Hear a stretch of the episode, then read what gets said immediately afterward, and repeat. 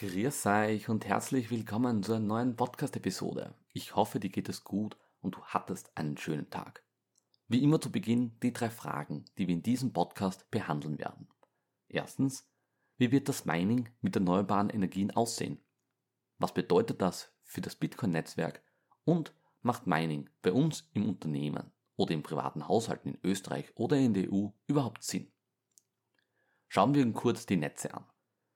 Bei den Netzen haben wir immer eine Grundlast, eine Mittellast und eine Spitzenlast. Zurzeit ist zum Beispiel die Grundlast Atom, Kohle. Die Mittellast, zum Beispiel Wasserkraftwerke, Gaskraftwerke, Spitzenlast können zum Beispiel Sonne oder Wind sein. Das heißt, jede Technologie wird für etwas anders verwendet. Wichtig, im Netz brauchen wir immer unsere 50 Hertz, sonst ist das Netz instabil. Das heißt, es kann nur so viel Strom ins Netz rein, wie auch rausgeht.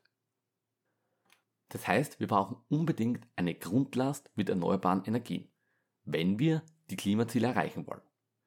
Sagen wir, wir machen die Grundlast mit Wasserkraft und Biomasse. So, jetzt brauchen wir aber eine Mittellast und eine Spitzenlast. Die könnte man grundsätzlich mit Gezeiten, Sonnen, Wind und so weiter erreichen. Wenn aber mal wenig Sonne und Wind scheit, muss die Grund, die Mittellast, Entschuldigung, und die Spitzenlast trotzdem erzeugt werden. Das heißt, wir brauchen sehr, sehr viel Anlagen. Oft haben wir aber gleichzeitig viel Strom und Wind und wir formen einfach viel zu viel Energie in elektrische Energie um. Das heißt, wir haben viel zu viel Strom. Wir können nun damit die Speicher füllen, damit wir über Tage kommen, wo zum Beispiel keine Sonne scheint oder kein Wind weht. Es wird aber auch Tage geben, wo die Speicher aber dann auch voll sind. Das heißt zum Beispiel drei Wochen lang im Sommer nur Sonne und wir haben viel zu viel Energie. Viele Anlagen müssen abgeschaltet werden. Und genau jetzt macht das Bitcoin-Mining Sinn.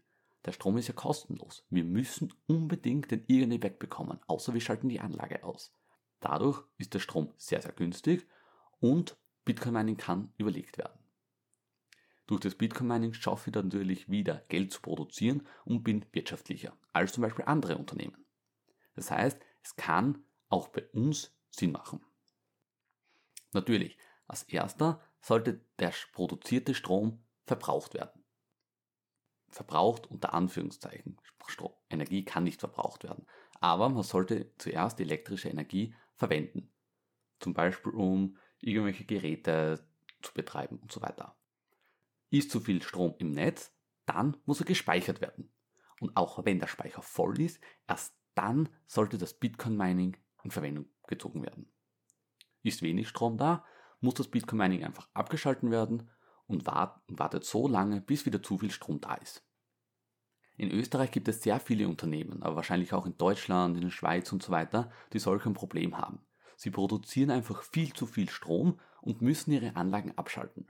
Sie können so mit Bitcoin Mining Geld verdienen und so wirtschaftlicher sein. Ungefähr kann man sagen, zwischen 15 und 30 Prozent der Zeit stehen die Anlagen oft still, weil es zum Beispiel zu viel Strom im Netz ist. So, schauen wir uns kurz das Netzwerk an. Die Hashrate meiner Meinung nach wird langfristig steigen. Warum? Natürlich, die ASICs Miner werden einfach viel effizienter werden und der Preis der ASICs Miner wird einfach bei gleicher Leistung sinken. Das heißt, mehr Leute können das kaufen. Und die ASICs Miner werden langfristig immer weniger Strom brauchen. Dabei werden sehr viele Miner abgeschaltet, wie ihr vielleicht seht. Warum ist das so? Weil es Minen einfach nicht mehr auszahlt. Einige überleben trotzdem. Und warum? Genau, weil sie überschüssige, zum Beispiel auch selbstproduzierte Energie nutzen und die ist gleich teuer bzw. kostenlos. Ja, daraus sinkt dadurch ein bisschen die Hashrate, aber langfristig wird sie sicher steigen. Was bedeutet das fürs Netzwerk, wenn man komplett auf erneuerbaren Energien beim Bitcoin-Mining zum Beispiel umstellt? Natürlich, es wird volatiler werden. Warum? Naja, manche, in Amerika ist zum Beispiel Tag und da wird gemeint, in Europa ist zum Beispiel dann Nacht. Das heißt, es wird immer ein- und abgeschaltet und laufen nicht konstant durch. Sie laufen nur dann, wenn sie wirtschaftlich sind. Gibt, ist es ein Problem? Nein. Der ganzen Welt wird es einfach gut aufgeteilt und dadurch wird sie das wieder ausgleichen. Der Vorteil dadurch, ich schaffe eine noch dezentrale Mining-Industrie. Schauen wir uns kurz an, ob es Sinn macht, in Österreich mit privaten Haushalten zum Beispiel oder auch in Unternehmen Bitcoin-Mining zu betreiben. In Österreich ist zurzeit der Stromtarif sehr, sehr teuer. Das heißt, wir sind da irgendwann, wenn man Strom einkauft, bei, ich schätze mal 30 Cent pro Kilowattstunde. Gehen wir davon aus, 30 Cent pro Kilowattstunde, wie ihr wisst vielleicht jeder, da macht das Mining überhaupt keinen Sinn. Aber was ist, wenn man den Strom selbst produziert? In Österreich war der Einspeisetarif bei ca. 3 bis 4 Cent pro Kilowattstunde. Das heißt, ob ich jetzt den Strom jetzt einspeise ins Netz oder Bitcoin Mining betreibe, wird circa gleich sein. Jetzt haben wir aber 51 Cent pro Kilowattstunde. Es zählt jetzt nur für Anlagen unter 250 Kilowatt Peak. Aber nur das ist, der Wahl, wenn ein privater Haushalt Strom einspeist, kriegt er 51 Cent pro Kilowattstunde. Natürlich, da macht das Bitcoin Mining überhaupt keinen Sinn. Es ist viel lukrativer, den Strom einfach einzuspeisen. Langfristig wird sich das aber einbetteln und der Einspeisetarif wird wieder stark sinken. Das ist aber meine eigene Meinung, er muss ja auch sinken. Weil die Netze werden einfach viel zu unstabil. Das Problem bzw. Vorteil ist in Österreich, dass die Netzbetreiber den Strom annehmen müssen. Das heißt, sie können nicht sagen, nein, dürft's nicht, sondern sie müssen den Strom annehmen. Dieser Vorteil kann aber auch ein Nachteil sein. Bei Unternehmen mit über die 250 Kilowatt Peak kann es durchaus Sinn machen. Das heißt, wie wir schon gehört haben, die Anlagen stehen oft sehr lang still, weil einfach zu viel Strom da ist und die Speicher voll sind.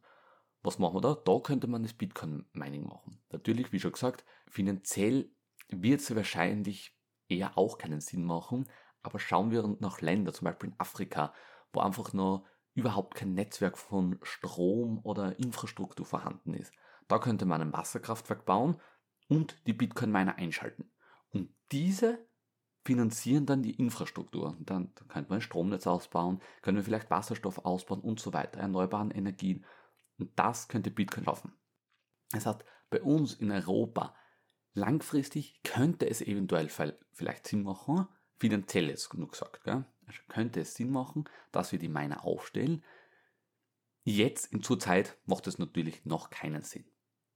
Strompreise werden meiner Meinung nach in Kaufkraft gemessen wieder sinken, weil irgendwann werden wir nur erneuerbare Energie sein. Schauen wir uns kurz an, wie der Strompreis überhaupt erzeugt wird. Stellen wir uns vor, wir haben ein System mit ungefähr 10 Kilowattstunden. Das heißt, wir machen jetzt Sonnenstrom, Windstrom und Strom mit Erdgas. Das heißt, sagen wir, wir haben 5 Kilowattstunden Sonnenstrom.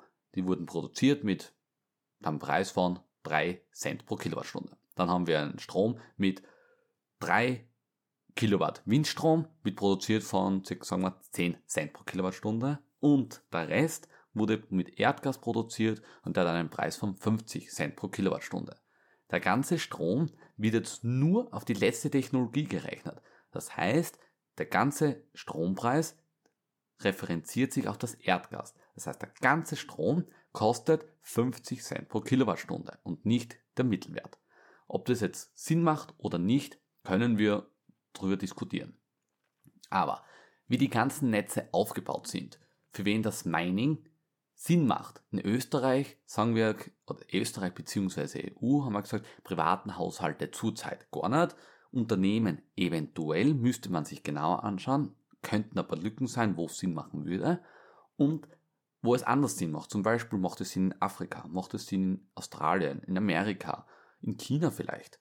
Genau das schauen wir uns in den nächsten Episoden an. Das heißt, wir schauen uns das Netz an und wo es Bitcoin Mining Sinn machen könnte und wo nicht. Zu guter Letzt wünsche ich euch noch einen wunderschönen Tag, viel Spaß beim Hodeln.